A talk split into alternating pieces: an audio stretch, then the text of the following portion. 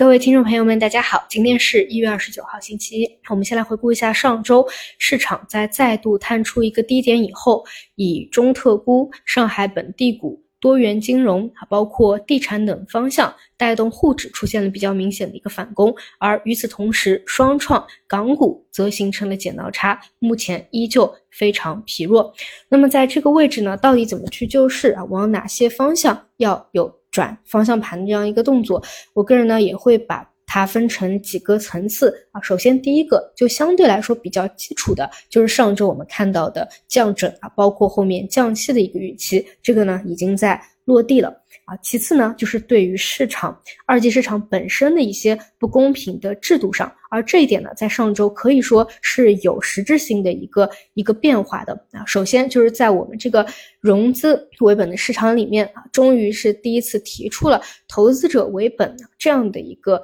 概念。其次呢，就是在这个周末啊，刚刚啊周日的时候也有进一步的跟进。首先，第一个就是全面暂停限售股的出借。实际上啊，哪怕是在美国啊，这个限售股出借都是被禁止的。也就是说，其实在很久以前就应该去暂停它啊，但就是非要呢，市场啊跌到了两千七百点这样一个极度。超跌的这样一个位置啊，才去倒逼出了这样的一个变化。那其次呢，就是将转融券市场化约定申报由十日可用调整为四日可用，对融券的效率进行了限制。那这个呢，就意意意味着啊，就是我们这个市场里面之前是啊，包括现在啊，可能还有很多的不公平的这样的一个规则。那么很多的资金运用这种不公平的规则，它就可以在里面无风险的套利。那在牛市里面你还好说啊，没有什么。大家没有什么抱怨，但是在市场环境疲弱的时候，那就会进一步的破坏生市场的一个生态，甚至是信用的这样的一个危机。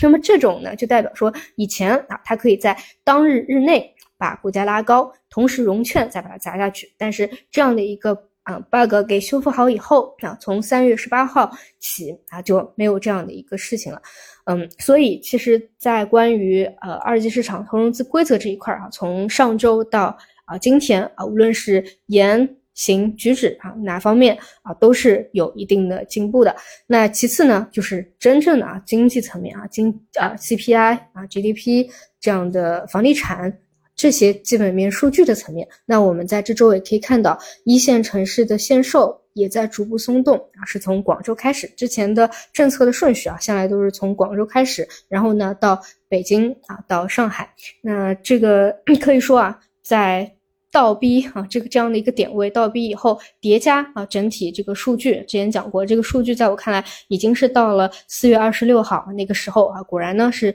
相应的搭配啊，出现了一个反攻，整体在中期级别这样的一个位置，依旧可以去期待一下啊，在年前年后出现一个级别的中期反弹啊，但同样的。到后续还是得去看，第一个就是从技术角度上，三年啊的长期压力位到底能不能够有效的突破，其次有没有更进一步的对于经济层面的政策的跟进，如果说有的话，那么可以去期待。市场进行反转，如果没有的话，还是比较弱的话，那么未来还是要做好再次去探底、再次去摸底的这样一个准备。这个我们就嗯，只能等市场走一步看一步啊，并且去密切关注管理层他的一个一个说法了。那么在星期五的时候呢，市场依然你可以看到存在的一定的问题，就是说，嗯，有国家队、有大资金托底的一个方向啊，依旧是其实是比较强的。哪怕我们不说这个呃上上海股啊，或者说中特估，我们就看有国家队托底这个宽基三零零的方向，你可以明显发现，只要砸到啊，比如说跌百分之零点五，它就有资金去进行一个承接。这个也是我。之前啊，就是十二月底的时候那一波去去聊的，就是几根阳线拉出来。我对于那一波本身的这个反弹呢，本来有很大的期待啊，但是你会发现两根阳线啊以后，它的后一天啊跌零点五个点就没有承接，那显然是非常弱的。但是在这一次，其实这个承接的大对于大盘股承接的力度还是还是比较强的。那么这周继续去观察。那如果说市场真的啊，就是有一个。中期级别至少一个月级别的一个反弹的话，那么对于这些双创港股，它理应是应该跟上的。如果说没有的话，那其实市场本身还是比较孱弱，或者说是有点冰火两重天啊。你有中特估，你有本地股，OK，可以，没问题。你可能已经是恢复到了指数在啊三千两百点啊，甚至更高的一个位置啊。但与此同时，有没有发现啊，医药股、半导体、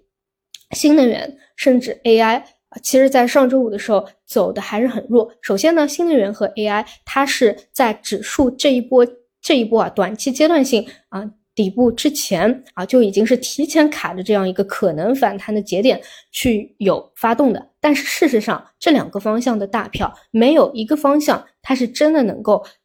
再延续的走出来的，那很多甚至大阴线。又给 A 下去了，甚至是创新低了啊！这个其实对于呃活跃的资金来说啊，在前两周又是一个伤害。那么其次呢，就是半导体和医药，现在呢在上周五的时候还是一个短期的重灾区。比如说我们拿这个药明康德的事件啊，举一个例子，收盘以后你可以看到数据显示啊，依旧是融券砸盘。那么为什么在每一次？这样的一个药明系的个股啊，已经是三番两次出现这样的一种情况啊，释放一个利空，然后盘中大跌啊。港港股那边因为没有没有跌停板的限制，它可以大跌个百分之二十、百分之三十。其实一方面来说，就是这个直接直接融券啊这样这样的这样的一个问题，再搭配这样利空事件的发酵，它可以有获益啊。那么就就有这样的一个一个一个比较大幅度一个下砸。其次就是你们有没有发现，就是每一次啊。就是像这个方向，它出利空，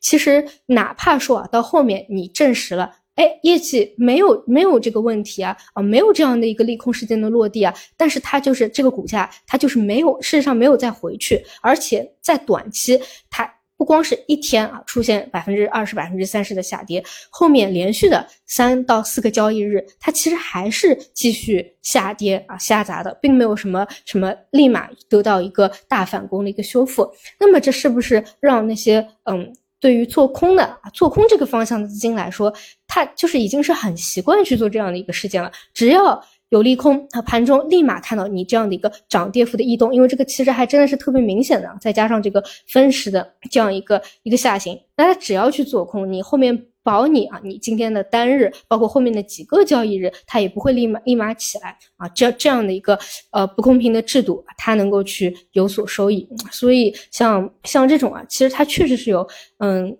嗯，一个当中很强的一个博弈问题，大资金去拖了中字头，但是空头它依旧是可以通过，比如说港股那边的啊医药股啊，或者其他的各种种种啊，我们会发现啊，每一次到了反弹啊，尤其是港股这一边，每一次到了重要的这样的一个短期的压力位啊，就精准的给你释放一个消息出来。那么像这种到底能不能够在后续的市场里面出现一定的扭转啊，这个也是。呃，一个从市场化的角度来说，一个重点。其次就是上周这个市场到底有没有场外资金的入场？从量能角度上来看啊，包括呃双创和港股的角度来看，现在还是比较弱。那么对于场外资金来说，到底怎么去愿意让他们重新入场？就真正我们的市场能够有一个反转，或者说熊市转到牛市呢？那么一定是。就是很大意义上的层面，一个就是像这种转转融通的这个转融通啊，还有其他这个不公平的二级市场的一个限制，还有就是经济层面的一些政策，你要出现非常比较实质性的这样的一个扭头的信号，那么只有当这些资金愿意去入场，那市场的这个反转就真正的去可期。所以总体来说呢，在我看来，就是最近啊这样的一个明显超跌加上实质性啊，就是已经在堵漏洞的情况之下。嗯，超级反弹自然是可期的。那后面这个长期压力线的点位能否突破，能否真正的在嗯一个经济年度以内啊出现啊熊转牛也好啊，还是还是反转也好啊，就看上面啊进一步的这样这样的一个拐拐弯的一个情况啊。那么以上就是今天早评内容，那我们就中午再见。